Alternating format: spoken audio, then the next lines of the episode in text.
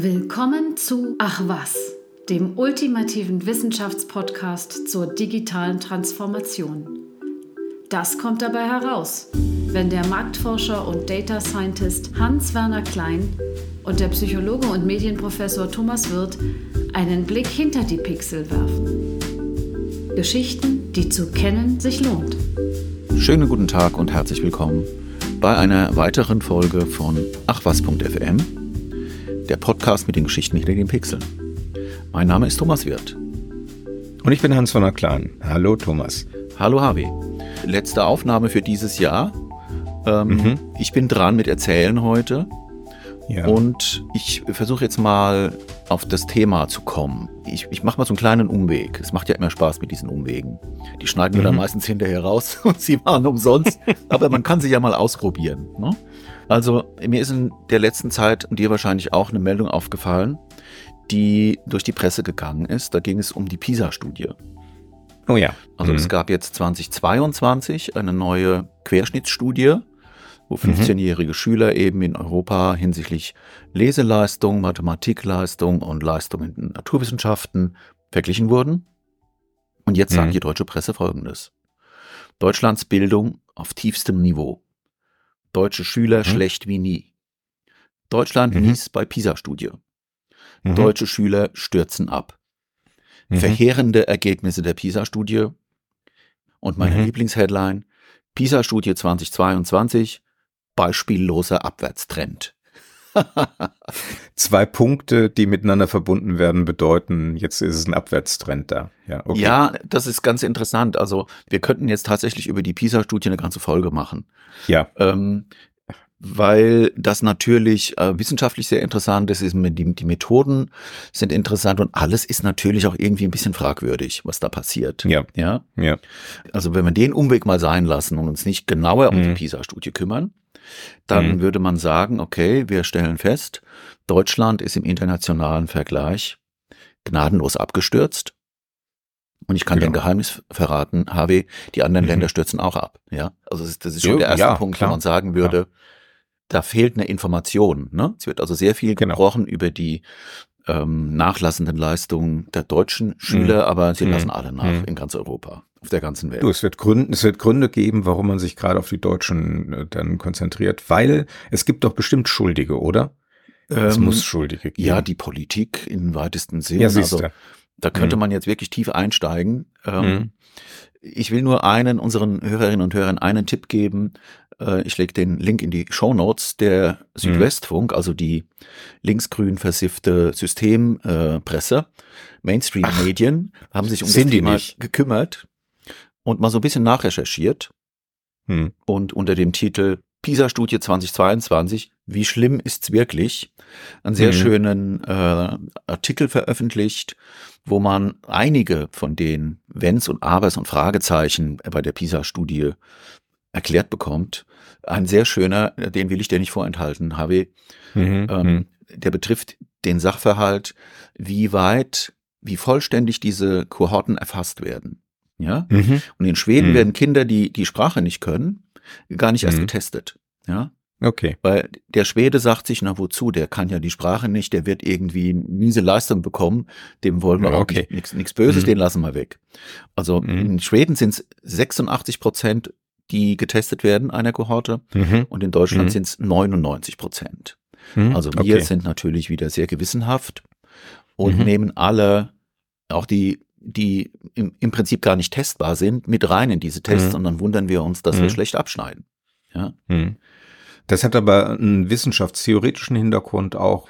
Ähm, schreibt man die Shownotes rein, nur als Stichwort ist Intention to Treat. Wenn mhm. eine Studie gemacht wird, wen nimmt man da alles rein? Sortiert man schon vorher aus? Mhm. wenn irgendwas passiert mittendrin, sortiert man die dann aus, sodass nur die übrig bleiben, äh, wo eine bestimmte Studie auch angebracht wäre. Das verbessert die Ergebnisse, ist in den USA weit verbreitet, in anderen mhm. Ländern mhm. auch, dass man aussortiert. Äh, Deutschland ist eher in dem Bereich von Intention to Treat. Also wenn jemand mit in die Studie reingenommen wird, dann wird der oder die auch bis zum Ende praktisch untersucht. Wird durchgezogen. Beeinflusst die Ergebnisse. Mhm. Genau. Was, was übrigens, wissenschaftlich hervorragendes. Ja, was ich wollte gerade sagen, was eigentlich die korrekte mhm. Vorgehensweise ist, weil du sonst so Selektionseffekte genau. hast, ne, und dann äh, sind alle Leute, die nicht auf deine Therapie anspringen, plötzlich weg und du hast nur noch die da, die Mhm. anspringen. Also Mhm. so ein bisschen solche Probleme Genau. und viele, viele andere gibt's in der Mhm. PISA-Studie. Ja. Aber es ist eine sehr gute Überleitung oder Einleitung zu meinem heutigen Mhm. Thema. Also die Frage, mit der wir uns heute beschäftigen, ist, also kann es sein, dass, ich will das Mhm. jetzt mal nicht auf Schülerinnen und Schüler beschränken, kann es sein, dass die ganze Menschheit in der digitalen Transformation verblödet? Da gibt es Interessante Wissenschaftler, Frage. Hm. bitte? Ja, das ist eine interessante Frage. Ja, Ist auch eine oft gestellte Frage, ja. Es gibt Wissenschaftler, die das ziemlich unverblümt behaupten. Das sei so. Ja. Zum Beispiel Professor Dr. Dr. Manfred Spitzer aus Ulm Mhm. übrigens. Mhm. Äh, der hat einen Begriff ausgeborgt von einem koreanischen Wissenschaftler, der ihn ursprünglich benutzt hat, digitale Demenz. Mhm. Hat auch ein Buch dazu geschrieben, 2012. Mhm. Der Titel des Buchs ist Digitale Demenz und der Untertitel Wie wir uns und unsere Kinder um den Verstand bringen. Mhm. Das klingt doch eigentlich so, als ob das ähm, mit uns bergab geht.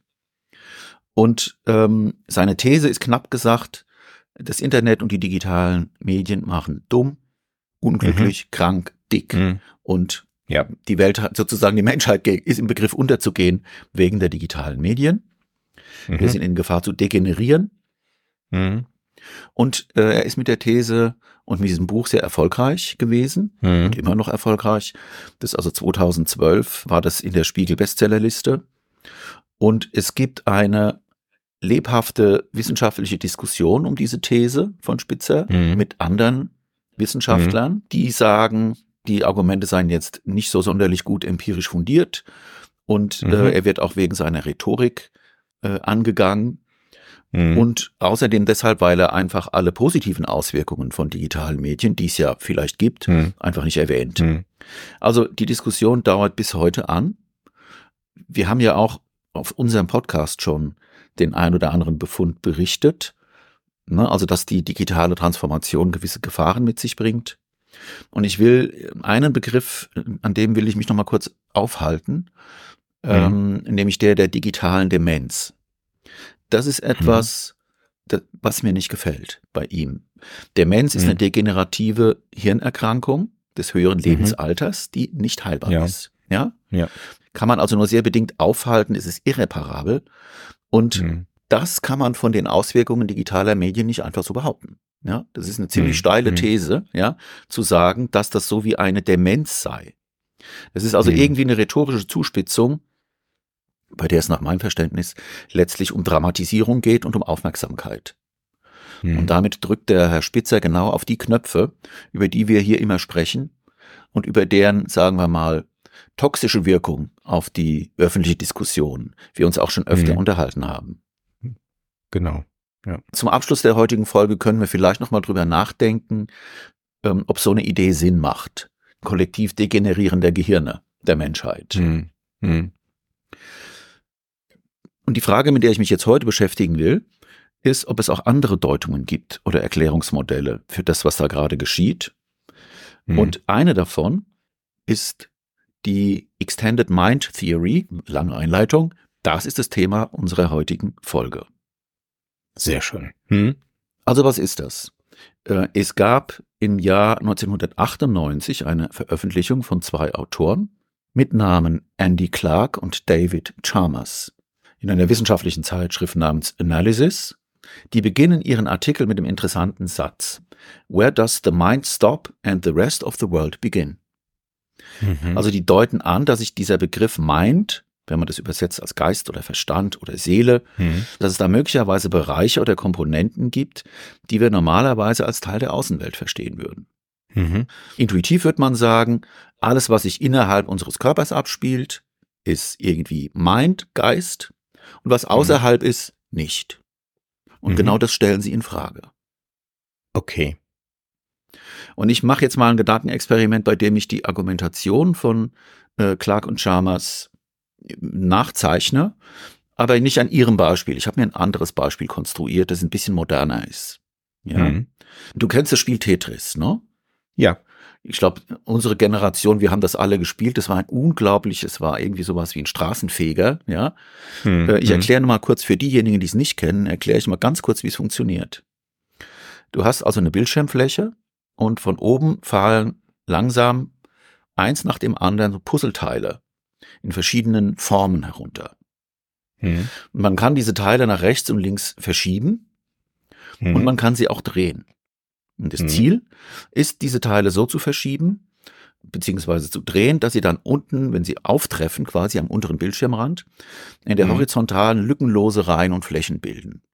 Mhm. Und immer wenn du eine lückenlose Reihe zusammengepuzzelt hast, verschwindet die und du bekommst eben mehr Raum. Mhm. Und jetzt ist die Frage, wie bearbeitet man so eine Aufgabe? Dafür mhm. gibt es im Prinzip zwei Möglichkeiten. Das eine ist, du machst etwas, das man mentale Rotation nennt. Das heißt, du betrachtest jedes Teil, stellst dir vor, mhm. wie könnte das gedreht aussehen und positionierst mhm. es dann und legst es ab. Mhm. Du hast aber auch Tasten, mit denen du diese Teile am Screen drehen kannst, ohne ja. nachdenken zu müssen. Ja. Mhm. Also so, ich glaube, man kann sie sogar in beide, man konnte sie in beide Richtungen drehen. Genau. Und, äh, Oder rumdrehen, einfach mal rotieren lassen. Ja, genau. Also das, dann im geeigneten Moment fallen lassen, genau. Genau. Und das kannst du auch mit Hilfe der Tastatur. Hm. Jetzt ist dieses Spiel so programmiert, dass diese Puzzleteile immer schneller fallen. Das mhm. heißt, man kommt zunehmend unter Zeitdruck. Mhm. Und jetzt wird Folgendes passieren. Also mhm. solange sich diese Teile ganz langsam bewegen, kannst du das Problem, wo du diese Teile ablegst, noch mit deinem Verstand lösen. Du kannst also eine mentale mhm. Rotation machen, das Ding in deinem Kopf quasi drehen und dann die Entscheidung treffen, wo es hinfällt.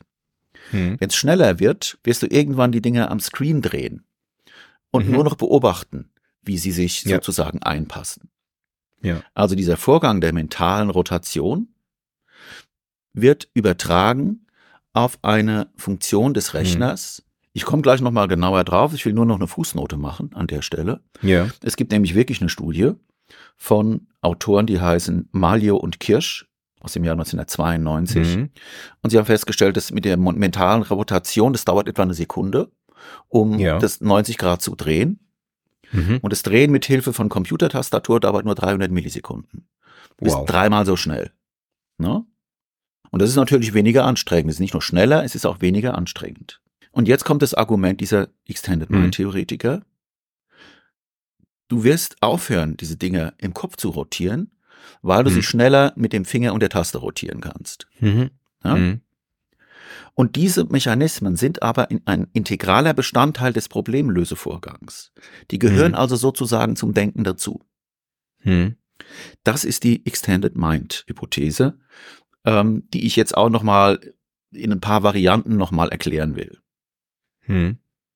Darf ich einen kurzen Einschub machen? Den kannst du auch äh, rausschneiden. Aber klar. Äh, zu dem Thema Tetris hat der Podcast Geschichten aus der Geschichte in der Folge 331 sehr interessante Zusammenhänge auch dargestellt, also wie Tetris die Welt eroberte, mhm. äh, die Geschichte eines sowjetischen Spiels, äh, das mh, irgendwann mal äh, tatsächlich in den Weg zum Kapitalismus gefunden hat und in die westliche Welt gefunden hat. Ach ja, ich erinnere mich. Es gibt auch, hm. glaube ich, einen Schöpfer von Tetris, ne? Also genau. Irgendwie genau. Osteuropäer genau. oder Russe. Das ist ein Russe, der genau. sich das ausgedacht hm. hat, ja. Nee, sehr schön. Und und Tetris wurde auch verwendet ähm, in, ich würde mal sagen, neurologischen Kliniken, um Menschen, die Gedankenkreisel haben, mhm ähm, entsprechend abzulenken. Mhm. Es wurde praktisch als eine Art von ja, Medikament mhm. oder ja. Treatment benutzt. Ja. Packen wir in die Shownotes rein. Packen wir in die Shownotes, ist aber auch deshalb eine gute Anmerkung, Harvey, weil das sind genau die Dinge, die der Herr Spitzer mit seiner digitalen Demenz ausblendet. Ja, das, das ist, ist in der Tat so, ja. Ne, dass, mhm. in, dass es unter Umständen eben auch Positives geschieht. Ich will jetzt noch ein anderes kleines Beispiel nennen, weil diese Vorstellung ist wenn man sie zum ersten Mal hört, ein bisschen fremdartig, weil wir ja gewöhnt sind. Mhm. Ähm, das ist auch so ein bisschen, glaube ich, so der Konsens des gesunden Menschenverstands. Wir denken mit dem Kopf und was wir nicht mhm. mit dem mhm. Kopf machen, ist kein Denken.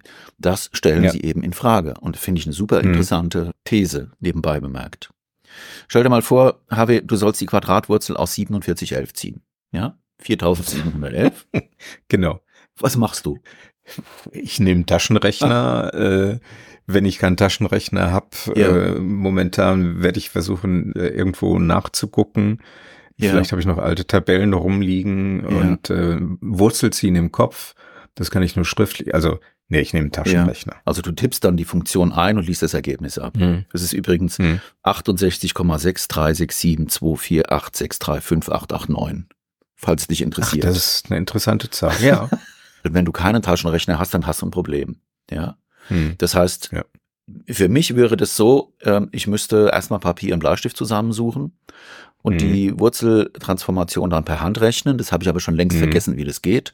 Deshalb würde ich ins mhm. Internet gehen, irgendwelche YouTube-Tutorials mir angucken und dann würde ich das ausrechnen und würde dann irgendwie schätzungsweise eine halbe Stunde dafür brauchen. So, so ungefähr, ja. Ja, oder eine Dreiviertelstunde. Ja, ja ist du schneller? Nein, du, ich hab's probiert, äh, unserer Tochter beizubringen, wie man sowas auch im Kopf ah. rechnen kann, beziehungsweise und äh, das hat was äh, mit äh, Zerlegung in Primzahlen zu tun und ich, ich weiß es nicht. Ich kriege es nicht mehr zusammen. Es okay. geht ähm, das Ergebnis, nachdem wir das zusammen gemacht haben. Sowas? Genau. Sie hat sich darauf eingelassen und äh, nachdem wir das ausprobiert haben, haben wir festgestellt, ja. Ja, es war verkehrt. Das war das falsche Ergebnis. Also Clark und Chalmers, die argumentieren jetzt hm. so, Du verwendest den Computer, um die mhm. Puzzleteile mhm. zu rotieren und du verwendest den Taschenrechner mhm. für die Wurzeltransformation, weil es mhm. deine Performance verbessert. Man ja. könnte es auch einfach sagen, weil du nicht blöd bist. Ja? Richtig. Also, mhm. das. Du, du weißt ja, wie es geht. Ja, das, also du, du hast eine, du möchtest ein Ergebnis und du mhm. suchst den äh, unter den verschiedenen Handlungsmöglichkeiten, die du hast, diejenige, die am wenigsten anstrengend ist und am sichersten hm. und am schnellsten. Hm. Und hm. alles andere wäre in gewisser Weise, ich habe jetzt blöd gesagt, aber es wäre nicht intelligent. Ja. Ja, ich, ich meine, wenn du es als Werkzeug betrachtest, äh, ist ja nicht besonders sinnvoll, um äh, jetzt in der Steinzeit lebend ja. äh, einen Pfeil anzuspitzen, den mit den Zähnen zu bearbeiten. Ja. Ne? Da nimmst du entsprechend scharfe ja. Steine und schnitzt das Ding zurecht. Genau. Habe, das ist ein guter Punkt weil genau das Argument machen sie jetzt. Sie sagen, hm. und das finde ich ein sehr äh, bedenkenswertes Argument, dass der Mensch quasi eine angeborene Tendenz hat, sich auf die Unterstützung von Werkzeugen zu verlassen. Ja. Und dass genau. das, ich würde da noch einen Schritt weitergehen und würde sagen, das ist das, was Menschsein ausmacht, zum großen Teil auch. Hm. Hm. Hm. Also sie sagen da auf Englisch, a general tendency of humans to lean heavily on environmental supports. Hm. Eine Tendenz, auf Unterstützung aus der Umwelt zurückzugreifen. Hm. Die äh, Autoren verwenden einen Begriff, den ich interessant finde in dem Zusammenhang. Die sagen, es ist eine epistemische Handlung mhm. oder erfinden diesen Begriff. Das könnte man mhm. übersetzen als eine wissengenerierende Handlung. Ja. Und diese wissengenerierenden Handlungen, das ist ihr Denkansatz, gehören zum Denken mhm. dazu. Ja. Also. Und vor allen Dingen lassen sie sich weitererzählen, ne? Sie lassen also sich du das, natürlich. Ja. Genau, genau. Wenn mhm. du das in deinem Gehirn nur machst, dann ist es sehr schwierig, anderen zu erklären, wie es geht. Aber mhm. wenn du da was zu erfindest, mhm. um Messer zu schärfen oder ich weiß nicht was, äh, dann kannst du das anderen in die Hand geben und an die Hand geben mhm. und die können das verwenden. Also so kann dann irgendwie sowas wie ein kultureller Fortschritt stattfinden. Genau. Ne? Ja, genau. Also dieses Drehen der Tetris-Teile oder das Eintippen von Zahlen in den Taschenrechner sind epistemische Handlungen. Hm. Das muss nicht digital sein. Du hast es ja auch schon angedeutet. Also wenn du jetzt einen Abakus hast oder einen Rechenschieber, dann sind hm. das ebenfalls epistemische Handlungen. Klar. Es geht also gar nicht um die Frage, ob es elektronisch oder digital ist, sondern nur, ob es Denkfunktionen sozusagen hm. unterstützt oder ähm, übernimmt, würden die sogar sagen, hm. oder nicht. Von diesen epistemischen Handlungen unterscheiden sie dann noch pragmatische Handlungen. Mhm. Das sind Handlungen, die der Erreichung eines konkreten Ziels dienen. Wir haben eine mhm. sehr schöne Folge über Handlungspsychologie, da habe ich das alles genau erklärt, ja. wie das ist, ja. ne? mit Handlung ja. und Ziel genau. und Schritten, die man da geht. Eine pragmatische Handlung wäre sowas wie einloggen. Ja, du loggst dich irgendwo ein. Hm. Oder du legst ein Produkt in den Warenkorb. Hm. Oder wenn wir mal aus der digitalen Welt rausgehen, du gräbst ein Loch. Du öffnest eine Tür oder stehst vom Stuhl auf, ja. Das sind alles mhm. pragmatische Handlungen, die nicht hm. diesen Erkenntnis- oder Denkcharakter haben, wie die epistemischen. Hm. Ich habe dann noch so ein bisschen drüber nachgedacht. Natürlich sind diese Handlungen miteinander verflochten. Also nehmen wir mal an, du willst ein bestimmtes Gericht kochen. Dann mhm. ist die mhm. Recherche nach einem Rezept eine epistemische Handlung. Mhm. Wenn du die Zutaten in der Einkaufsliste speicherst, ist das auch eine epistemische mhm. Handlung. Mhm. Wenn du Schritt für Schritt das Rezept liest, ist es auch epistemisch. Ne, du könntest auch mhm. versuchen, dir das zu merken oder es auswendig zu lernen. Musst du aber nicht. Du hast im Prinzip einen, ein Werkzeug, das ist das aufgeschriebene Rezept, und das benutzt du als epistemische Handlung. Mhm. Wenn du die mhm. Zwiebel schälst, das ist pragmatisch. Oder mhm. wenn du den Salat wäschst. Oder wenn du den Tisch deckst. Das sind alles pragmatische Handlungen. Mhm. Und ich finde, das ist eine sehr schöne Unterscheidung, die auch so ein bisschen erweitert und ergänzt, was wir über Handlungspsychologie schon erzählt haben. Es gibt jetzt eine meist zitierte Passage in diesem Paper von Clark und Chalmers, die so oft zitiert wird, dass ich sie einfach auch zitieren will. Ja. Okay. Ähm, ich habe sie übersetzt, weil das ist im Prinzip der Kern ihrer Theorie. Sie formulieren das so. Hm. Hm. Wenn beim Bearbeiten einer Aufgabe ein Teil der Welt etwas beiträgt, das von uns ohne Zögern auch als die Funktion eines Denkvorgangs bezeichnet werden kann, dann wird dieser Teil der Welt, so behaupten wir, zu einem Teil des Denkvorgangs. Das nennen sie Parity Principle, also Gleichberechtigungsprinzip. Diese epistemischen. Handlungen und das Denken sind gleichberechtigt für sie. Bedeutet das so viel wie, dass wenn äh, das passiert, dass ich dran denke, ein bestimmtes Werkzeug zu nutzen, dann gehört das ja zu diesem Denkvorgang, ne? Ja. Es ist nicht ein, ich mache irgendwas, also Tischdecken muss ich nicht lange drüber nachdenken. Ja. Aber ähm, wenn ich drüber nachdenke, welches Werkzeug kann ich denn jetzt nutzen, ja. dann ist es, ja, dann ist es epistemisch. Ich glaube, ich verstehe, was du meinst, Harvey. Ne? Also ich muss diese Entscheidung, diese mhm. Werkzeuge mhm. zu benutzen, muss ich treffen und ich muss die Werkzeuge genau. kennen. Ne? Genau. Sie schreiben, das Zitat geht noch weiter, das passt hier sehr gut dazu.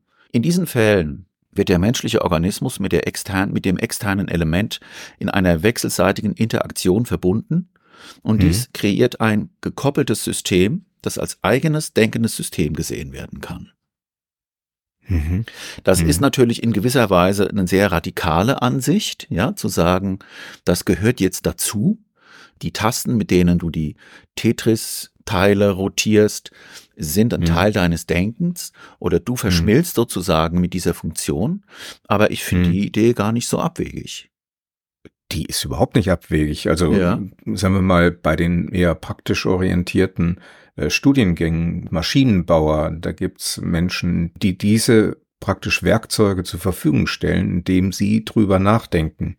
Ein Freund, Ingenieur, hat gesagt, ich bin eigentlich nur Ingenieur geworden, weil ich ziemlich faul bin. Mhm. Und weil ich, wenn ich eine Sache mehr als einmal mache, irgendwas äh, brauche, damit das beim zweiten Mal nicht so lange dauert. Verstehe. Ich würde vielleicht so sagen, die epistemischen Handlungen greifen zurück auf Dinge, in die irgendwann jemand Intelligenz gesteckt hat. Ne? Hm, genau. Hm. Und deshalb ähm, ist der Gedanke, das in den Denkvorgang sozusagen integrieren, gar nicht so fremdartig. Hm. hm. Ähm, vielleicht noch so ein Beispiel aus eigener Erfahrung. Ich äh, nutze natürlich, wenn ich Auto fahre, Navigationsgeräte. Klar. Vor 30 hm. Jahren hatte ich da eine Karte und dann hat man im Prinzip wie bei der Rallye, saß einer auf dem Beifahrersitz und hat die Karte gelesen und versucht zu hm. navigieren und der andere ist gefahren. Hm.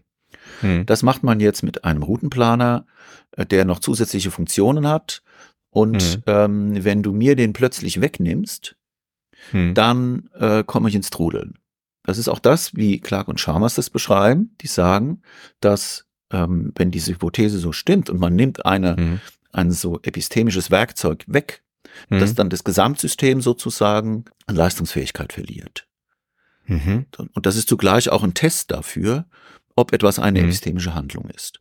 Ne? Mhm. Wenn du es wegnimmst und mhm. die Leistung wird schlechter, dann gibt es eine Wahrscheinlichkeit, dass du da etwas im Denken integriert hattest, hm. äh, das dir jetzt fehlt. Ich finde das Argument ganz plausibel, weil ich das auch kenne, wie das ist, wenn das Navi ausfällt. hm. Ich das bin da schon mal völlig, völlig in die Irre gefahren. Ähm, nachts hm. südlich von Ulm, da waren neue Straßen gebaut und dann war das Netz weg und ich war, wir sind Mhm. im Kreis gefahren, weil ich die ganzen Käfer nicht kannte. Es war Nacht, ich hatte Mhm. keine Himmelsrichtung und dann hast du gemerkt, was dann Mhm. plötzlich fehlt, wenn dieses Werkzeug ausfällt. Ja.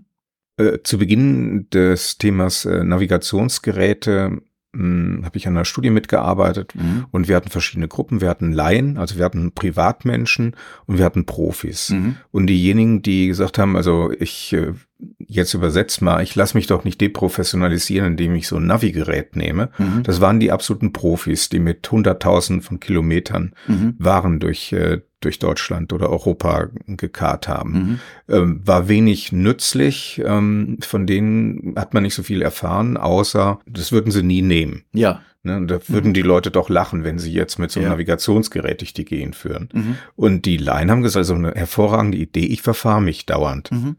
Ne? Also, also der Wunsch war ganz stark von den Anführungszeichen Laien und nicht von den Profis geprägt, weil die Profis gesagt haben, das kann ich. Mhm. Das ist auch in meinem Kopf drin. Ja, das ist ein interessanter, ein interessanter Gedanke, ähm, weil es geht, finde ich auch, bei der Diskussion, ob das Internet uns verblödet oder nicht, äh, häufig Mhm. um Qualität, ja, Hm. oder um Expertentum. Ähm, Mhm. Wenn ich Ja. mit DeepL oder mit ChatGPT ähm, Texte übersetzen lasse, Hm. dann brauche ich relativ wenig Ressourcen, um ein Ergebnis auf einem brauchbaren Niveau hinzubekommen. Hm. Ich kann deshalb aber kein Englisch. Ja, Richtig. ne? Ja. also ich habe zum Beispiel mal mich mit Ukrainern unterhalten, mit Google Mhm. Translate, das geht so einigermaßen. Hm. Ähm, und ich war fasziniert davon, dass es möglich war. Hm. Und da hatte ich auch so das Gefühl, wow, Clark und Chalmers würden sagen, das, ist, das sind epistemische Handlungen. Du nutzt Ja. dieses Werkzeug für die Kommunikation. Wirst damit aber kein Profi. Mhm. Das ist wie eine Prothese, Mhm. die du benutzt. ja, Und das muss man, glaube ich, verstehen. genau. Was ist eine Prothese und was ist eine ähm, mir innewohnende Fertigkeit? Und da ähm, läuft nach meinem Mhm. Verständnis so ein Äquator, ja, durch das ganze Problem. Hm. Hm. Weiß ich jetzt nicht, ob ich das drin lasse, aber den Gedanken wollte ich gerade mal loswerden. Hm. Jetzt haben wir verstanden, äh, was diese Extended Mind These oder Theorie für eine Position bezieht. Und ich war erstaunt, wie viel ähm, Veröffentlichungen es gibt zu dem Thema. Auch gerade in Zusammenhang mit dem Internet und den möglichen Auswirkungen des Internets auf Denkvorgänge. Zunächst mal ist es, glaube ich, klar, dass das Internet und das, was jetzt, was da gerade geschieht, die digitale Transformation inklusive der künstlichen Intelligenz, gigantische Möglichkeiten für diese, für solche epistemischen Handlungen schafft Hm. und uns damit in einem nie gekannten Ausmaß Denkvorgänge entweder abnimmt oder sie optimiert. Hm. Ich würde es also eher, ne, das wäre sozusagen die Antithese zur digitalen Demenz, ja. Hm. Es sind hm. neue Möglichkeiten, die da entstehen. Hm. Es wird sehr viel untersucht und ja, also ne, ich habe überlegt, was erzähle ich heute. Ich habe mir mal eine Studie rausgesucht, die Hm. ähm, etwas damit zu tun hat, mit dieser Fragestellung, ähm, was passiert durch die, insbesondere durch mobile Endgeräte mit unserem Denken. Und da gibt es den sogenannten Brain Drain Effekt, HW. Mhm. Das ist Mhm. der, wenn man es einfach sagt, äh, dann ist das eine Beobachtung, die man gemacht hat in verschiedenen Studien, dass die Anwesenheit eines Smartphones die Leute anscheinend, ich sage es jetzt ganz platt, anscheinend dümmer macht. Ja. Also Okay. ich habe ein klassisches Experiment rausgesucht. Es gibt Mhm. mehrere davon. Das eine, das ich jetzt kurz zusammenfasse, stammt von Autoren, die heißen Ward, Duke, Kniesi und Boss aus dem Jahr 2017. Mhm. Und der Titel der Arbeit sagt schon das Wesentliche. Brain Drain. The mere presence of one's smartphone reduces available cognitive capacity. okay. Erschienen im Journal of the Association for Consumer Research. Mhm. Also ich erzähle mal, was sie gemacht haben. Die Mhm. haben 548 Studierende untersucht. Ich kann mich jetzt nicht beherrschen, ich muss die Fußnote machen. Dass das natürlich auch ein Problem der experimentellen Psychologie ist, dass unglaublich viele Studien mit Studierenden gemacht werden. Ja. Ja. Die dann zum Teil, wenn sie Psychologie studieren, das auch verpflichtend machen müssen.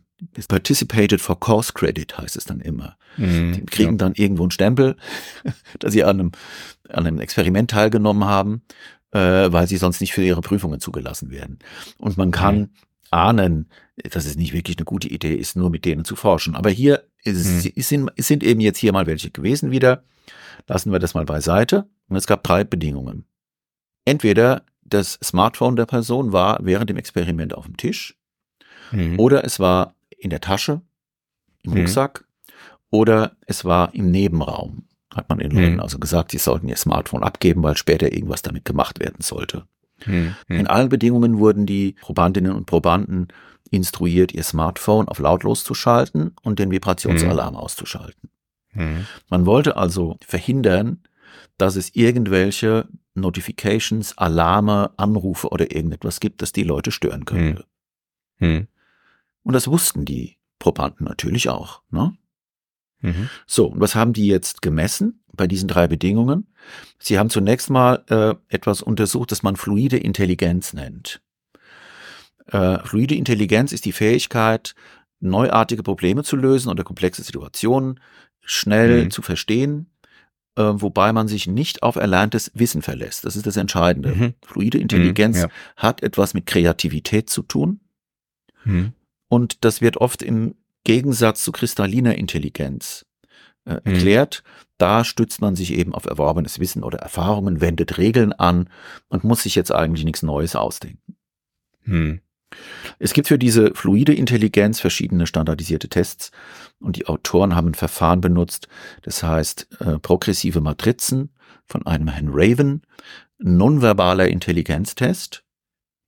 Das ist so ein bisschen ähnlich wie Tetris. Da äh, bekommst du ein komplexes Muster, so neun mhm. äh, angeordnet, drei mal drei Feld ähm, mhm. und das untere rechte ähm, Element fehlt und dann wird nach bestimmten Regeln, werden da, sind da mhm. Sterne drauf oder Linien drauf und du musst dann irgendwie versuchen herauszufinden, was ist die hinter diesem Muster steckende, äh, das hinter dem Muster steckende System und dann den mhm. passenden, äh, das passende Element einsetzen. Mhm. Teils sind die ganz einfach und teils sind sie wirklich höllisch schwer, diese mhm. äh, Aufgaben. Also das haben die Leute dann gemacht Handy auf dem Tisch, Handy in der Tasche oder Handy ähm, im anderen Raum. Im anderen Raum. Hm. Und als zweites haben sie etwas gemacht, ähm, das ist kompliziert, das zu erklären. Ich will es einfach nur mal vom Prinzip her sagen. Ähm, da haben sich die äh, Probanden eine Ziffernfolge merken sollen, während sie einfache Matheaufgaben bearbeiteten. Mhm. Das ist, das ist auch fies, ja. Du bekommst mhm. eine Ziffernfolge, dann sollst du eine Aufgabe lösen und dann sollst du die Ziffernfolge wiedergeben. Ähm, mhm. So kann man aber sehr gut die Kapazität im Arbeitsgedächtnis messen. Mhm. Das hat die Autoren nämlich interessiert. Wie groß ist die Kapazität im Arbeitsgedächtnis der Probanden, mhm. Probandinnen, wenn mhm. diese drei Bedingungen gegeben sind? Ihre Vermutung war, dass die Anwesenheit von Smartphones sich da auswirkt. Außerdem hatten sie noch einen Fragebogen, wo sie nach dem Smartphone-Nutzungsverhalten gefragt haben, nach der Einstellung zu Smartphones, nach Ansichten, wie wirken sich Smartphones auf ihre Leistung aus. Sie mhm. wurden gefragt, wie oft haben sie während des Experiments an das Smartphone gedacht. Und sie wurden auch gefragt, ob sie es für möglich hielten, dass ihre Leistung durch das Smartphone irgendwie beeinflusst worden wäre. Mhm. So. War das einigermaßen verständlich? Ja. Okay.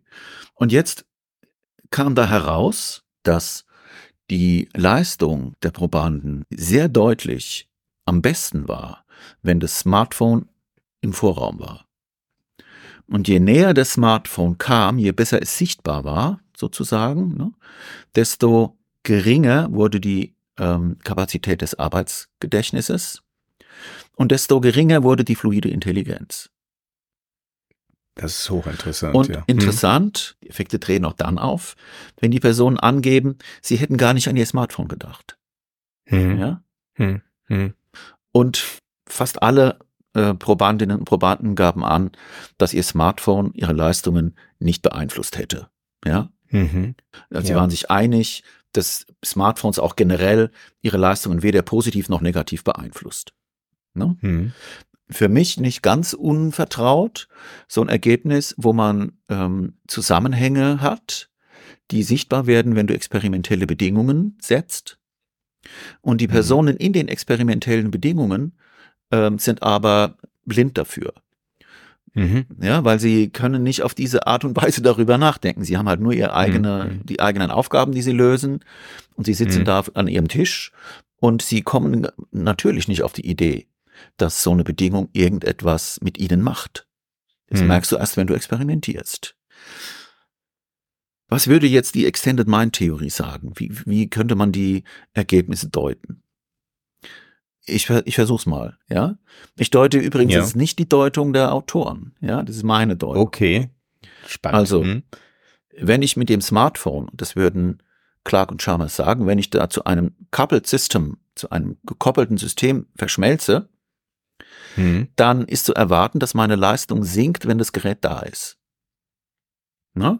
Hm. Ich fahre ja. meine Kapazität runter, weil ich habe ja hm. meine Extension dabei. Ne? Ich weiß, ich habe mein hm. Werkzeug, hm. mein Werkzeug ist da. Das kann ich einkalkulieren und ich muss mich deshalb weniger anstrengen. Und wenn das Smartphone fehlt, dann bin ich alleine mit meinen Skills und dem, was ich im Kopf habe ja. und strenge mich deshalb mehr an. Oder es hat etwas mit dem, mit dem Investieren von Ressourcen zu tun. Deshalb investiere ich mehr Ressourcen. Ja? Hm. Wenn ich weiß, mein Werkzeug ist da, dann brauche ich nicht so viel Ressourcen bereitzustellen, weil ich eben über dieses ja, genau. helfende System verfüge. Und das würde hm. also genau diesen Effekt erklären und vorhersagen. Ich meine, das, das, das passt wunderbar zu den anderen äh, Studien und auch zu den anderen Folgen, die wir gemacht haben. Ja. Nämlich äh, unser Gehirn, ich glaube, wie viel ist es? Äh, zwei Prozent des äh, Körpergewichts, 20 Prozent des Verbrauchs ja. an, an Kalorien, an mhm. Zucker fährt natürlich möglichst energiesparend. Mhm. Ja. Und es fährt nicht in, bei den allermeisten Menschen nicht im, im Volllastmodus. Mhm. Und wenn du sozusagen den The Best Buddy an deiner Seite hast, dann kannst du dann, okay, das, das lager ich aus. Mhm. Wenn da irgendwie was passiert, dann muss ich mir schon mal keine Gedanken mhm. drüber machen, sondern ich kann andere Sachen machen. Genau. Aber wenn, wie du gesagt hast, ich auf mich allein gestellt bin, mhm. Also das ist out of, das ist äh, außerhalb des Sichtbereichs, mhm. äh, das, das Smartphone oder ich hab's vergessen oder sonst was, dann bin ich auf mich gestellt und muss praktisch Kapazität in mein Gehirn wieder reinbringen, muss mein Gehirn anwerfen, mhm. muss es Energie verbrauchen mhm. lassen, ähm, damit ich bestimmte Lösungen finde. Ja. Hat aber nichts mit Verblöden zu tun, oder? Ja, das ist der interessante Punkt, auf den ich heute so ein bisschen raus will. Ne? Ja. Diese Extended Mind Theorie bietet uns neue Möglichkeiten, darüber nachzudenken, was mhm. Verblödung mhm. eigentlich ist. Ja, mhm. weil äh, wenn wir jetzt nur den, die reine Leistung des Menschen, also nicht das Coupled System nehmen, sondern nur den Menschen alleine, mhm. dann kann etwas mhm. unter Umständen wie, Ver, wie Verblödung aussehen, was aber mhm. eigentlich nur eine Neujustierung, du hast es ja schön erklärt, eine Neujustierung meiner Ressourcen ist. Mhm. Und mhm. die, der Gedanke, den Clark und Chalmers einbringen in die Diskussion, ist, das machen Menschen so. Das ist mhm. nicht dumm, das ist keine, ne, das ist auch keine Reaktion im Sinn einer, eines Defizits, sondern mhm. Menschen just, benutzen gewohnheitsmäßig Werkzeuge. Und mhm. ich würde jetzt den nächsten Schritt gehen und sagen, sie kalkulieren natürlich die Anwesenheit des Werkzeugs ein, wenn es da ist. Hm. Und hm. deshalb fand ich diese Studie sehr, sehr schön. Ne? Das, was dann wie Demenz aussieht, ist möglicherweise Intelligenz. Ja, ja, ne? ja. Man könnte es quasi umdrehen. Ne? Und solche hm. Konstruktionen finde ich immer sehr schön. Ja, wenn man also sieht, äh, dass das Glas auch hm. halb voll sein kann und nicht halb leer. Äh, die Betrachtung, ob ein Glas halb voll oder halb leer ist, ändert nichts an der physikalischen Menge des Wassers. Ja, genau. Eigentlich geht es um die Frage, wie viel Wasser ist es. Ja, genau. Eigentlich geht es um die um die verschiedenen Urteile. Ja. Und es ist praktisch eine Bewertung, ob es halb voll oder halb leer ist. Ne? Und äh, es geht eigentlich um was anderes, nämlich ja. ähm, was kann unser Gehirn? Ja. Was kann unser Gehirn mit Hilfsmitteln oder nicht? Ja. Und was haben die Menschen gemacht, bevor es Smartphones gab? Mhm. Ich würde es gerne nochmal, mhm. auch gerade in Zusammenhang mit dieser pessimistischen Deutung. Der mhm. digitalen Transformation, die wir ja auch, ja. Äh, ne, HW, wir haben nicht wenige Folgen, wo es um negative Auswirkungen geht. Ja. Aber ich will. Die gibt's auch, ja. Genau. Es gibt die negativen mhm. und die positiven und mhm. dieses dystopische, pessimistische, äh, die, die, die Menschheit verblödet und geht unter, das geht mir ein bisschen mhm. weit, muss ich sagen. Ja. Ja. ja. Also, ähm, die Autoren haben noch eine andere Studie gemacht. Bei diesem zweiten Experiment hatten sie auch zwei Aufgaben. Hm. Das eine war die schon bekannte Gedächtnisaufgabe hm. und das andere war eine sogenannte Go-No-Go-Aufgabe, hm. bei der du äh, in Abhängigkeit von der Farbe eines Lichts zum Beispiel äh, hm. entweder auf einen Knopf draufdrücken sollst oder nicht draufdrücken sollst. Mhm. Das ist eine sogenannte Vigilanzaufgabe. Da geht es also dann darum, dass man auf einen bestimmten Aspekt achtet, äh, bereit ist zu reagieren und mhm. dann eben einfache visuell-motorische Kombination. Ja, das Licht ist so, dann mhm. drücke ich, das Licht ist anders, ich drücke nicht. Und jetzt ist das Wichtige, ist das Argument auch der Autoren, dass ich bei einer solchen Aufgabe mein Arbeitsgedächtnis nicht brauche. Weil mhm. alles auf dem Bildschirm zu sehen ist, ich muss nichts abspeichern, ich muss mir nichts merken. Mhm. mhm. Deshalb kann ich mhm. also einfach da sitzen, gucken, ist das Lämpchen grün oder rot, ich drücke auf den Knopf oder ich lasse es sein. Also du musst nicht zwischendrin auch eine andere Aufgabe lösen, äh, was weiß ich, die siebener Reihe multiplizieren oder sonst irgendwas. Nein, hm, okay. Nein. Und ihr Argument ist dieser sogenannte Brain Drain Effekt. Hm, ähm, hm. Der entsteht nur dann, wenn es um Aufmerksamkeitsressourcen geht. Ah, okay. Und das haben sie dann auch nachgewiesen in dieser zweiten Studie. Das heißt, sie hatten die Gedächtnisaufgabe, da kam hm. dieser ähm, Brain Drain Effekt wieder vor, erfolgreiche hm. Replikation. Mhm. Und bei der Vigilanzaufgabe mhm. Go, No Go gab es den Effekt mhm. nicht. Okay. Also damit sind wir der Frage so ein bisschen näher gekommen, welche hm. mentalen Vorgänge sind eigentlich betroffen von diesem Brain Drain. Hm. Hm. Und es scheinen die Aufmerksamkeitsressourcen zu sein. Mhm. Also ich will noch so ein bisschen rumdeuten an dem Ergebnis. Mhm. Ja, und noch, es gab auch noch zusätzliche Befunde, die interessant sind. Hm. Sie haben nämlich hier auch Skalen gehabt, wo sie nach Smartphone-Abhängigkeit gefragt hm. haben. Hm. Und je abhängiger die Probanden waren, desto stärker profitierten die davon, wenn das Smartphone entfernt wurde. Ja, so kann man das sagen. Ach. Ich zitiere das mal, mhm. wie Sie es formulieren. Those who depend most on their devices suffer the most from their salience and benefit the most from their absence. Also, hm. so ein bisschen tragisch, stimmt aber mit der Extended Mind Theorie überein. Diejenigen, hm. die besonders eng mit dem System fusioniert sind, delegieren hm. dann unbewusst viel stärker an diesen hm. Extended Mind, beziehungsweise hm. sie reservieren Ressourcen dafür, mit diesem Extended Mind in Kontakt zu sein. So könnte man das sagen. Ne? Schenken dem also unbewusst viel mehr Aufmerksamkeit. Und das zeigt sich dann darin, dass sie besonders viele Ressourcen dazu gewinnen, wenn der Extended Mind fehlt. Hm. Das ist vollkommen logisch. Ja. Ja, also äh, Best Buddy at my side. Äh, ja. Äh, wenn das Smartphone zum, zum besten Buddy wird, mhm. ist wirklich äh, Kommunikation ermöglicht, Information ermöglicht. Äh, du Teile deines Gedächtnisses. Te Teile des Gedächtnisses mhm. ist, äh, mhm. ähm, dann, dann verlasse ich mich drauf. Ne? Dann dann leide ich darunter, wenn der Akku leer wird. Ja. Und in dem Moment, wo ich, wo ich das nicht mit hab, werde ich sicherlich auch mhm. kurz leiden, aber ich werde äh, mein Gehirn wieder anwerfen und ähm, ja, alleine zurechtkommen. Ich finde, es gibt eine ganz gute Analogie, da will ich kurz mal einen Schlenker machen, Harry. Mhm. Stell dir vor, du hast die vorindustrielle Zeit, mhm. Das sind irgendwie Agrargesellschaften und ein Großteil der Bevölkerung arbeitet hart in der Landwirtschaft. Ja. Dann hast du Leute, die sind körperlich sehr stark beansprucht mhm. und haben wahrscheinlich auch eine hohe körperliche Fitness. Ja. Ne? Äh, jetzt entwickelt sich die Geschichte weiter. Mhm.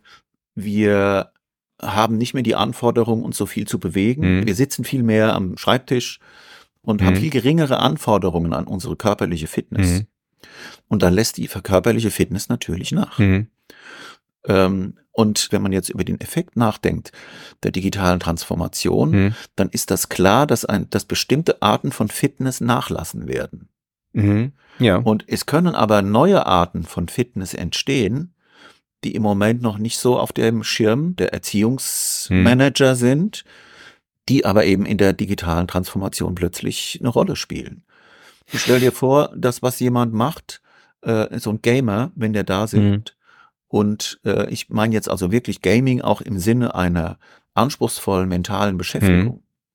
Ist kein Zufall, dass es in Asien, in Korea, glaube ich, in Indonesien ähm, Gaming-Meisterschaften gibt oder Ligen. Was als Sport gilt, ja. Hm. Weil das im Prinzip zeigt, es ist sozusagen das Framing, hm. was dann aus einer halbseidenen, nächtlichen Beschäftigung blasser, pubertierender Jungs hm. äh, einen Sport machen kann. Ja? Und dieses Reframing, dass wir also bestimmte Dinge, die die digitale Transformation mit sich bringt, hm. neu deuten müssen, hm. um zu verstehen, was ist eigentlich Leistung, hm. was müssen äh, Kinder und Heranwachsende eigentlich lernen und können. Hm.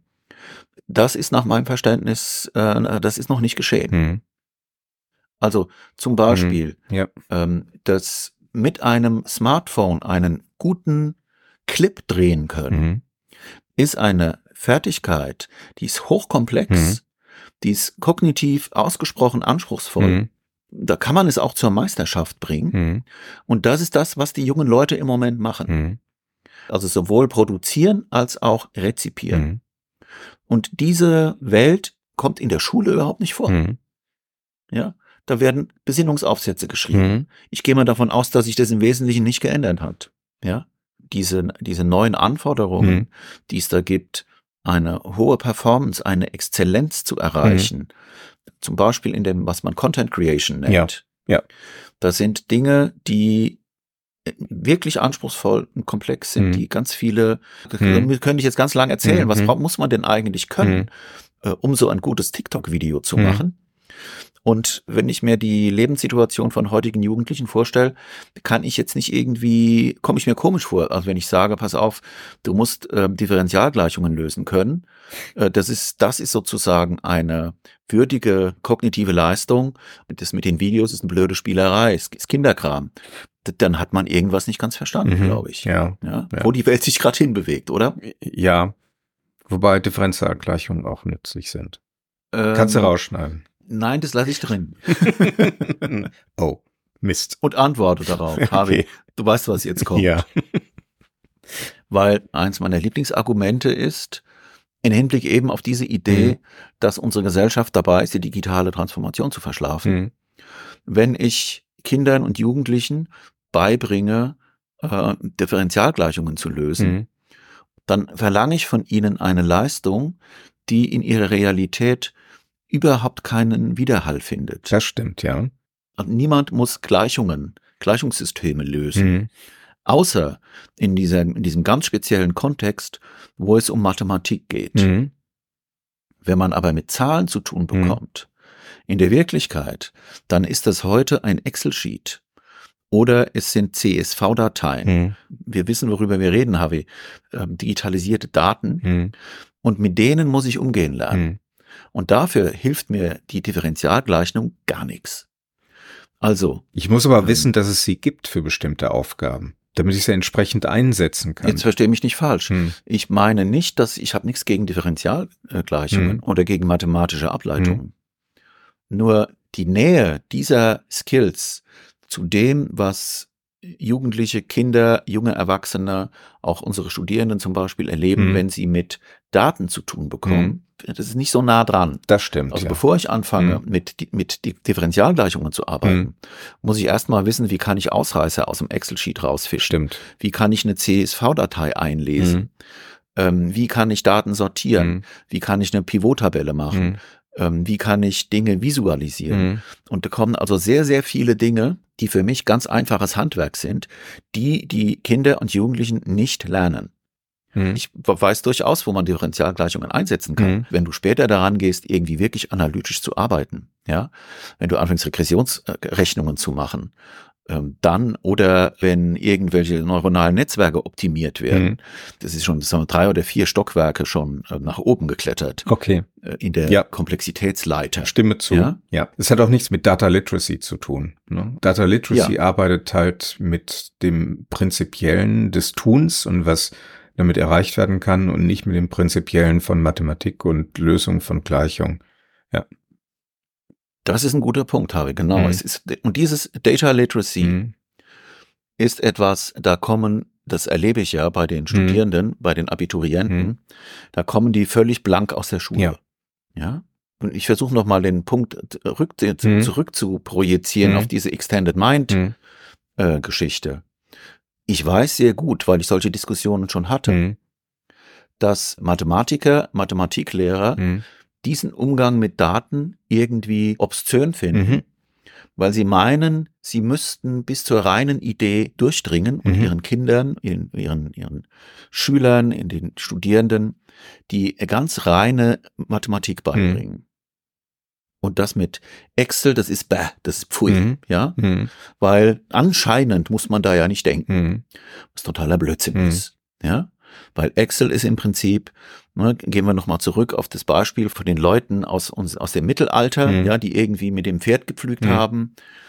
Wenn ich jetzt einen Traktor habe zum Pflügen, dann muss ich, muss ich nicht mehr weiter üben, wie man mit dem Pferd pflügt. Mhm. Nur weil das die edle, die edelste Form des Pflügens ist. Ja? Handflug Sondern war noch halt besser. Halt jetzt, Der Handflug war besser, wenn Bitte? vorne äh, zwei Leute gegangen sind äh, und äh, ja, ja okay. das ist die das ist die wahre Form des Pflügens, ja, genau. ja und deshalb musst du erstmal mit, sonst kannst du mit, mit dem Trecker, also das ist, ein Trecker ist doch obszönes Zeug, ist da ist ein Motor Voll, drin. Vollkommen, da, ja. Ja, du schwitzt ja noch nicht mal. Nee, ja? nee, nee. Und so, so kommt mir das so ein bisschen vor. Ne? Also wenn wir, dass wir da irgendwie uns äh, unsere ähm, Kinder, unsere Heranwachsenden mit Dingen beschäftigen, die eigentlich outdated sind. Mhm. Und wir bieten ihnen dort, wo gerade die, die Entwicklung aktuell stattfindet, mhm. Viel zu wenig an. Ich stelle mir gerade vor, äh, dass äh, jemand, der im Pflügen ausgebildet wird, sich auf seinen Traktor setzt und dann heißt, nee, komm mal da runter. Du, wenn du schon anfängst mit solchen motorisierten Sachen, musst du erstmal den Hanomag Bulldog nehmen. Einzylinder, ähm, ja. Traktor. Die man mit einer Kurbel an, genau, Kurbel genau, genau. Muss. Damit du überhaupt verstehst, was ein Motor ist und was der in der Landwirtschaft mhm. leisten kann. Ja, stimmt, ja. Mhm. Okay. Mhm.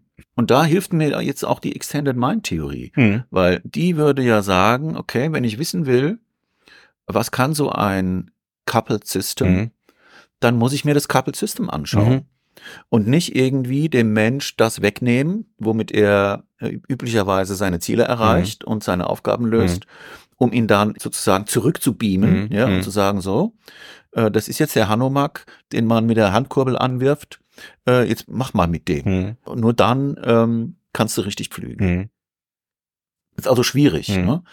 Lass mich noch zwei, drei Befunde ergänzen, ja. die ich gefunden habe. Also wir wissen jetzt, es gibt diesen Brain Drain Effekt. Mhm. Und Menschen neigen dazu, wenn sie in die Nähe ihres Smartphones kommen, also zwei Dinge zu tun. Das eine ist, einen Teil ihrer Ressourcen auf Standby zu schalten, mhm. um mit diesem System, auf dieses System zu achten. Mhm. Und das zweite ist, ja, sie reagieren unbewusst auf diese Ressource, die das Smartphone darstellt. Mhm. Und haben deshalb ja anscheinend an Leistungsfähigkeit verloren. Mhm. Das ist diese Brain Drain dieser Brain Drain Effekt. Und es gibt jetzt andere Untersuchungen. Ich habe noch ein paar, ich habe Dutzende gesehen und, und gescannt und teils auch gelesen. Zwei, drei finde ich noch ganz ähm, interessant, die ich noch kurz zusammenfassen will zum mhm. Schluss, Harvey.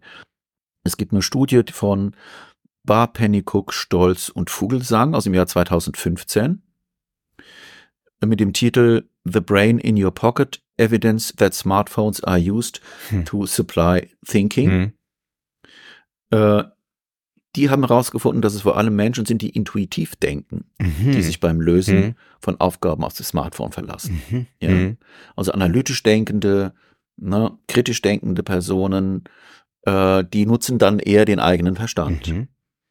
Hm? System 1, System 2 mhm. von Kahnemann kommt uns da entgegen. Ne? Also dieser Brain Drain scheint etwas zu sein, das vor allem System 1 betrifft, dieses intuitive Denken. Und dann gibt es Zusammenhänge mit Impulsivität von Canale Vieno Doro Rosa Mineo Marino Bilieu. Okay. Ziemlich europäisch bunt gemischt.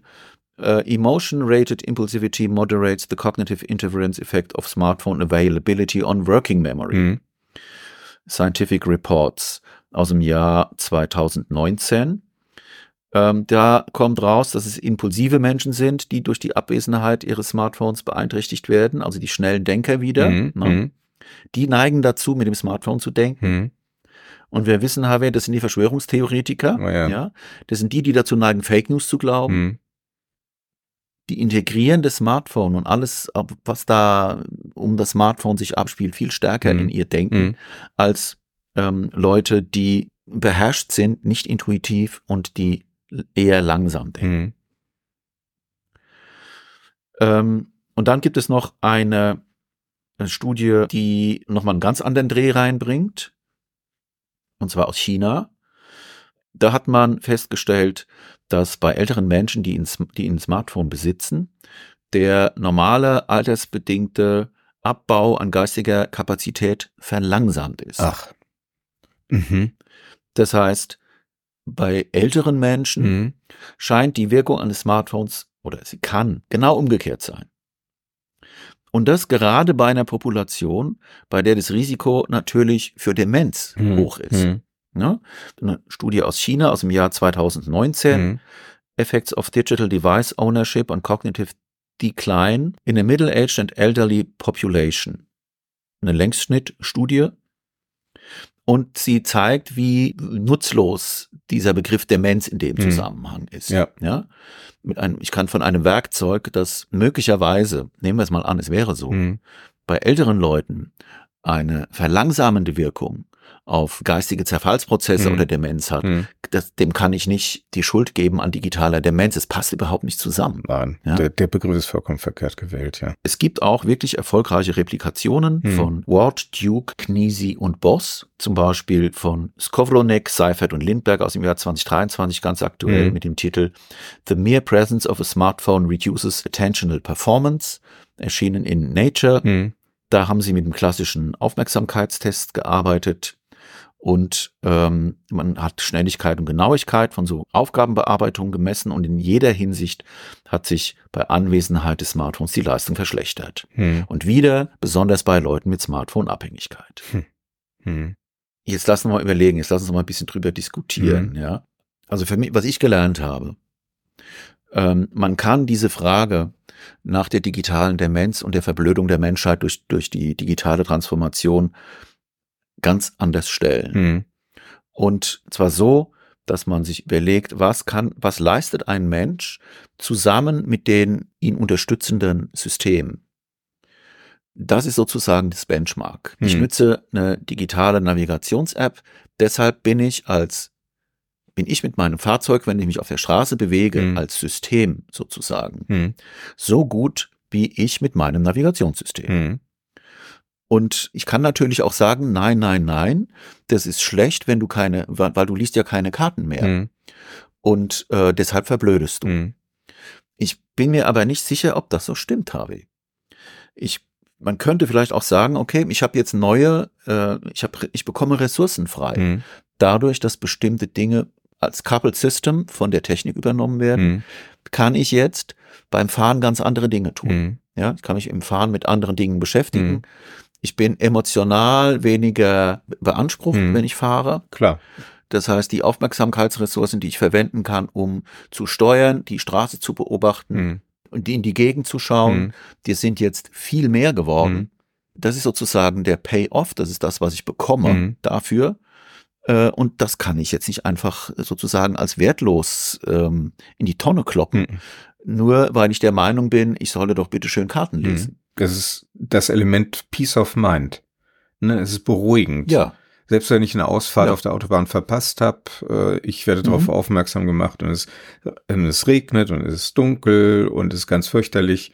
Sehr sicher leitet mich dann das Navi-System in den allermeisten Fällen wieder zurück auf den rechten Pfad und ich kann mein Ziel erreichen. Hätte ich das nicht, mhm. hätte ich mich auf Karten verlassen, dann muss ich erstmal äh, bei der nächsten Ausfahrt raus und dann muss ich gucken, wo bin ich denn überhaupt, äh, Ortung, äh, nächstes äh, Schild anfahren und und und. Ich will es jetzt nicht ausführen, aber äh, da kann eher das Gefühl entstehen, äh, dass man jetzt erstmal lost ist und meine Güte, erreiche ich denn noch mein Ziel und und und. Also ne, mhm. das, das System an sich ist deutlich leistungsfähiger. Ähm, und wenn man es nur reduziert auf den Menschen, ohne dieses Extended Mind, äh, dann könnte man sagen, der macht ja nichts mehr oder die macht ja nichts mehr. Die fahren ja einfach, die lassen sich ja von niemandem sagen. Die sind ja abhängig mhm. davon. Die lassen sich von niemandem sagen, wie man mhm. fahren muss. Und das ist Blödsinn. Genau. Also das ist diese, das ist die Sache, die mir, die uns die Extended Mind Theorie mhm. sozusagen an die Hand gibt, ja. dass wir da äh, versuchen, das Ergebnis der Benutzung einer Technologie so ein bisschen ganzheitlicher mhm. zu sehen. Ne? Und sicherlich ist noch die Frage, was wollen wir dann eigentlich? Mhm. Ja, also mhm. will ich bestimmte Dinge an Werkzeuge delegieren mhm. und was will ich selbst erledigen? Mhm. Aber auch das ist eigentlich ein Fortschritt. Mhm. Ja, also wenn ich die Entscheidung, ich, ich gucke zum Beispiel gerne auf Karten. Ja, es kann ein Vergnügen sein, sich auf, auf so Karten zu orientieren. Ich weiß aber genau, wenn ich ähm, im Zweifelsfall über die GPS, über den GPS-Track äh, alarmiert werde, mhm. wenn ich vom Weg runterkomme, mhm.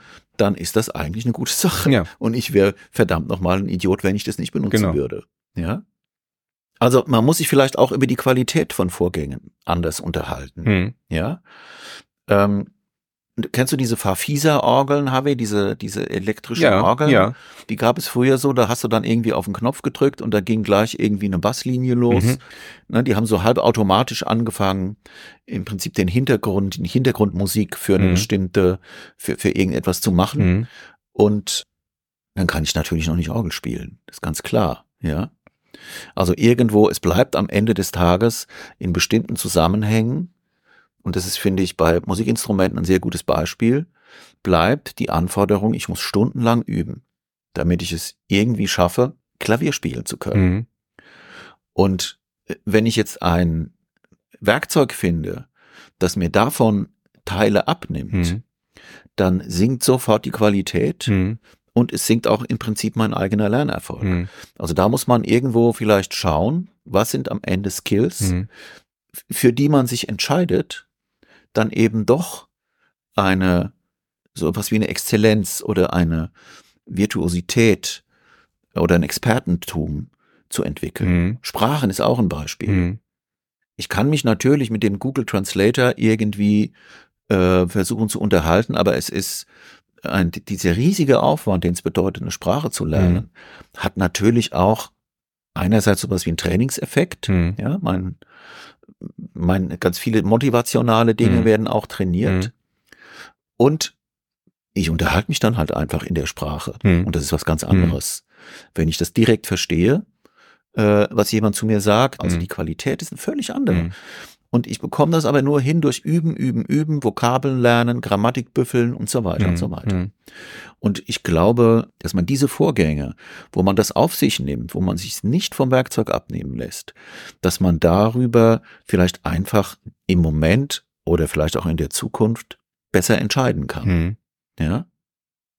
Kann sich bewusster dafür entscheiden, bestimmte Dinge tun zu wollen mhm. und bestimmte Dinge über Werkzeuge äh, pragmatisch schnell zu erledigen. Es erweitert damit die Möglichkeiten, ja. Hm. Also problematisch wäre das Ganze nur, wenn der Erwerb von Fertigkeiten generell verhindert würde. Mhm. Leider hat dieser Begriff Demenz diese Implikation, mhm. dass es quasi ein globaler Abbau ist. Mhm. So ist es ja bei der Demenz. Mhm. Und die Tatsache, dass diese Jugendlichen die da gerade in die Demenz laufen, in bestimmten Zusammenhängen Dinge wirklich virtuos können, mhm. die wird einfach komplett ausgeblendet. Ja. Und das wird irgendwie nach meinem Verständnis zu einem Generationenproblem. Ja. In welcher Hinsicht wird das zum Generationenproblem? Weil das Weltbild der, ich sage jetzt mal Elterngeneration, so ganz, mhm. ganz unspezifisch, mhm. ja, das Weltbild der Elterngeneration darüber, äh, was einen Wert hat mhm. und was ähm, wo es sich lohnt, Zeit zu investieren Mhm. und wo man eben diese besondere ähm, Ja, okay. Meisterschaft Mhm. erreicht, von dem abweichen kann, was die Nachfolgegeneration dazu sagen. Mhm. Ein lippensynchrones TikTok-Video zu drehen, ähm, ist ein hochkomplexes Ding Mhm. und äh, unser Job ist eigentlich davor Respekt zu haben, wenn du Mhm. mich fragst. Ja? Mhm. Wir reden genug über die negativen Auswirkungen von sozialen Medien, aber wenn jemand dort anfängt, mit den Videowerkzeugen wirklich virtuos zu umzugehen, Mhm. da kann ich nur höchsten Respekt davor Mhm. haben. Ja, das stimmt. Mhm. Und da müssen wir also irgendwie so eine Art, Re nach meinem Verständnis, so eine Art Reframing hinbekommen, dass wir die, äh, das, was die ähm, digitale Transformation an neuen Coupled Systems Mhm. uns anbietet, Mhm. Äh, auch zum Beispiel KI-basierte Dinge, Mhm.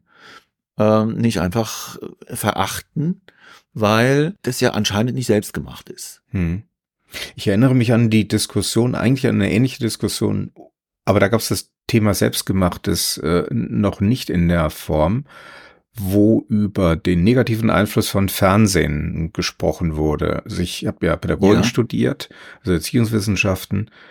Da wurde darauf hingewiesen, dass das so eine Art von bösen elektronischen Babysitter ist. Ne? Da setzt man die Kinder Ja. vor Mhm. und die verblöden dann. Wissenschaftler, Mhm. die sich dann mit dem Thema beschäftigt haben, die haben ganz andere Ergebnisse gebracht, nämlich dass es auch Mhm. davon abhängt, äh, welches Elternhaus man hat und was geguckt wird. Mhm. Und die haben es zusammengefasst, äh, äh, schlaue Kinder werden schlauer und nicht so schlaue Kinder, die werden dümmer. Ne? Mhm. Also je nachdem, welche Sendung man wählt und äh, wie lang Ja. man sich das anguckt, und auch nicht mal die Länge war, sondern die Sendung, die man sich anguckt. Ne? Und Ja. ob man mit den Eltern zum Beispiel drüber reden kann, ob da Gesprächsangebote sind, ob in der Schule drauf eingegangen wird. Das Mhm. machte dann eigentlich den Effekt aus. Nicht, ob man dann davor gesessen hat. Das würde, wenn man es jetzt transportiert in, Mhm. die, in die Jetztzeit, Mhm. habe, ne, also dieses äh, Fernsehbeispiel, dann würde das Anforderungen an unser Bildungssystem stellen. Ganz Ja. genau. Das ist genau Also- der Punkt, ja. Mhm. Unsere Aufgabe oder die Aufgabe unseres Bildungssystems ist es, diesen Weg mitzugehen. Mhm. Also anstatt hartnäckig auf die Antithese zu setzen Mhm. und zu sagen, nein, ihr müsst aber Gedichtinterpretation und Mhm. Trigonometrie Mhm. äh, zu sagen, okay, wir sind in einer neuen Realität Mhm. und die Fertigkeiten und Fähigkeiten, die ihr da braucht, äh, über die denken wir nach und wir versuchen sie euch zu vermitteln. Ja. Für, für mich total selbstverständlich, Mhm. findet aber nach meinem Eindruck zu wenig statt. Findet zu wenig statt. In der Schule meiner Kinder oder unserer Kinder gibt es äh, Unterrichtseinheiten, Themen in einem Podcast zu behandeln, ja. Mhm. wo Schülerinnen lernen, tatsächlich zu recherchieren, so wie wir das auch machen. Ne? Also aufzunehmen, zu schneiden, äh, zu sprechen, zu integrieren, ähm, sich Tools zu suchen, wie man das am besten machen kann und, und so Mhm. weiter. Es ist aber, glaube ich, trotzdem äh, immer noch so und wird wahrscheinlich auch noch eine Weile so bleiben, dass solche Dinge dann immer als Projekte Das sind Projekte, irgendwie angeboten werden. Hm. Und das heißt, sie werden nicht so richtig ernst genommen. Sie werden nicht äh, in den Fokus gestellt, Mhm. sondern das sind so, das ist wie so der, wie so ein, die, die Kirsche auf der Sahnehaube, wo man Mhm. nicht sagt, ach, wir sind eine ganz tolle Schule. Mhm. Unsere Kinder haben auch schon mal einen Podcast gemacht. Mhm. Und ne, also solange das Gesamtkonzept Mhm. nicht irgendwie geändert wird, Mhm. ist für mich nicht so wirklich viel damit geholfen. Auch bei der Mathematik. Ich habe mit Mathematikern zusammen äh, Vorlesungen in Statistik gemacht und jetzt mal aus dem Nähkästchen zu plaudern. Und ich überspitze das jetzt mal ein Mhm. bisschen.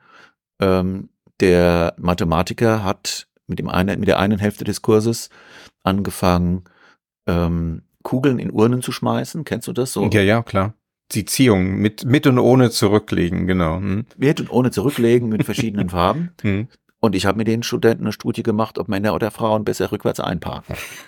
Und das war, ja, Okay. also das war irgendwie so, der didaktische Ansatz war irgendwie für einen völlig anderen. Mhm. Ja, das haben wir da mit Excel ausgewertet. Das haben die also dann alles benutzt, Mhm. um das herauszufinden. Mhm. Und die anderen haben, habe, hast, hast du schon mal irgendwann in deinem Leben farbige Kugeln irgendwo einwerfen müssen? In, in, in irgendwelche Urnen? ich, mir ist das in meinem ganzen verdammten Leben noch nicht passiert. Nee. Uh -uh. auch diese Art von kognitiver Situation habe ich noch nie erlebt. Ja, das ist, das taucht nur auf im Matheunterricht. Und ich würde sagen, alles, was nur im Matheunterricht auftaucht, ist bestimmt gut für Mathematiker und für ein Mathematikstudium und ein fortgeschrittenes Data Science Studium mhm. meinetwegen auch. Mhm. Aber für die anderen 98,6 Prozent der Bevölkerung es ist der reine Bullshit. Mhm. Ja? Kugeln in Urnen werfen, mit und ohne zurücklegen. Ist der reine Bullshit. Wenn man Lotto spielt, na Quatsch. ja gut. Ich muss jetzt mal auf die Uhr gucken, warte mal. Ich versuche mal so ein bisschen den Absprung zu bekommen, Harvey. Hm. Ähm, ich fand diese Extended Mind Hypothese interessant, weil sie mir ermöglicht, die Dinge neu zu deuten. Ja. Und diesen Brain Drain Effekt, hm. der für mich so ein bisschen schillernd ist. Ich weiß nicht genau, was da wirklich dahinter steckt. Hm. Aber er ist jetzt auch auf der wissenschaftlichen Seite ein Beispiel dafür, hm. dass Dinge über verschiedene quasi Frames gedeutet werden können. Mhm. Ja, ich kann sagen, oh Gott, schaut mal, das Smartphone macht, macht dumm. Mhm. Oder ich kann sagen, oh schaut mal, mit dem Smartphone entspannen sich die Leute. Mhm. Und beides ist möglich. Mhm. Vielleicht ist auch beides in Kombination der Fall. Mhm. Aber einfache äh, Deutungen, die einfachen Deutungen sind meistens die falschen. Mhm. HW, ähm, ich glaube, das werde ich jetzt einfach mal als Schluss, zum Schlusswort erklären. Okay. Das war mein Schlusswort für diese Folge und für dieses Jahr. Vielen Dank für die wirklich sehr, sehr, sehr, sehr interessanten Einsichten. Äh, die passen eigentlich sehr gut zusammen mit den anderen Folgen, die wir haben, wo wir uns irgendwie ähm, mit dem Gedächtnis oder auch mit dem Gehirn beschäftigen und erweitert das Ganze. Also wirklich extended. Extended Brain. extended. Ach was. Sehr gerne, schön, ja. Harvey. Also, dann äh, verabschiede ich mich jetzt erstmal von dir für dieses Jahr, okay. mein Lieber. Also ein weiteres Jahr ähm, hat mir jetzt Spaß gemacht, mit dir zu ähm. Geschichten zu erzählen. Ja. Und ähm, ich verabschiede mich von unseren Hörerinnen und Hörern, wünsche eine gute Zeit.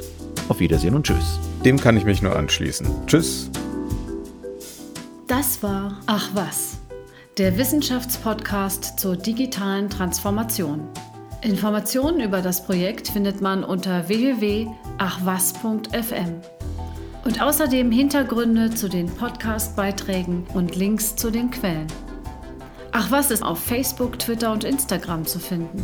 Natürlich sind auch Follower, Kommentare und Empfehlungen auf Plattformen wie iTunes und Spotify willkommen. Vielen Dank fürs Zuhören. Bis zum nächsten Mal.